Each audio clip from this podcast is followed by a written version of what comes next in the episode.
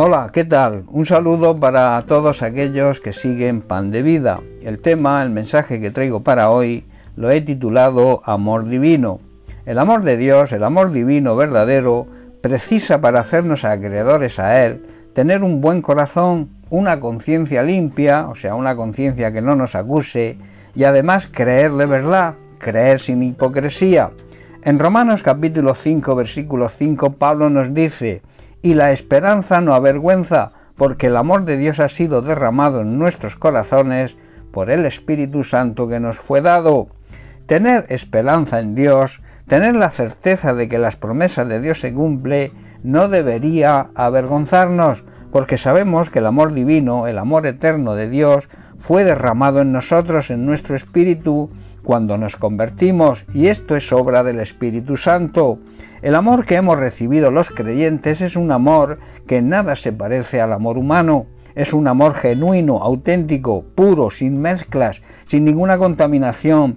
Y nosotros, si somos verdaderos cristianos, debemos mantener esas mismas condiciones en nuestro amor a Dios y también en nuestro amor a los demás.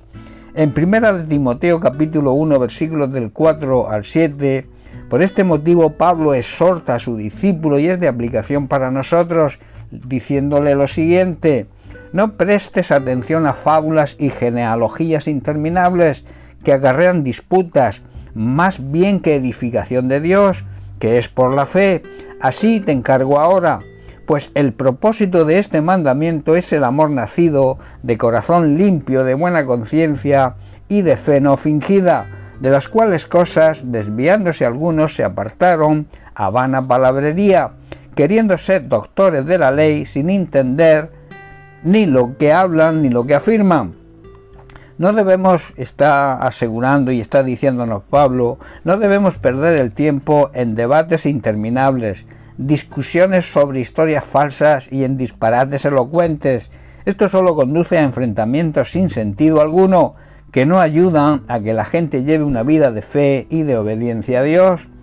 El propósito de Pablo en esta exhortación a su discípulo Timoteo, y que como he dicho es para nosotros una aplicación hoy, es que todos los creyentes sean llenos del amor que brota de un corazón puro sin contaminar, de una conciencia limpia y transparente y de una fe verdadera sin ningún tipo de hipocresía, una fe genuina. Muchos llamados cristianos y muchos supuestos ministros de Cristo se desvían de estas cosas y pasan el tiempo en debates y discusiones sin ningún sentido. Quieren ser reconocidos como maestros, pero no tienen ni idea de lo que están diciendo, a pesar de que hablan con mucha seguridad y además solo les preocupa su propia vida, sus intereses particulares, se conocen y reconocen a este tipo de personas por su fruto. En Hebreos capítulo 13 versículos 15 al 16, el, autor de Hebreos nos dice lo siguiente, Así que ofrezcamos siempre a Dios por medio de Él, de Jesucristo, sacrificio de alabanza, es decir, fruto de labios que confiesan su nombre y de hacer el bien y de la ayuda mutua, no os olvidéis, porque de tales sacrificios se agrada a Dios.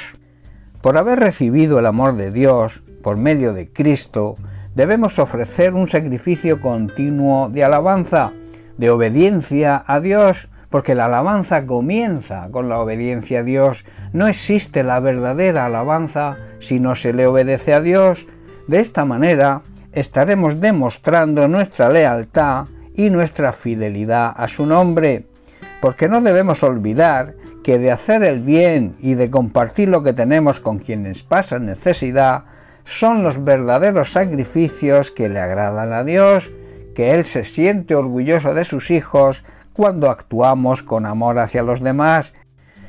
Nuestro mayor propósito, nuestra mayor prioridad debería ser ir repartiendo el amor de Dios a todas las personas que nos rodean. El amor puro, el amor limpio, el amor sin fingimiento, el amor sin hipocresía, el cual se recibe por gracia como un regalo de Dios cuando nos convertimos.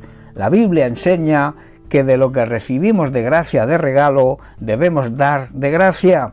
Procuremos tener un corazón limpio, una conciencia que no nos acuse y una fe y una lealtad a Dios sin hipocresía ni fingimiento.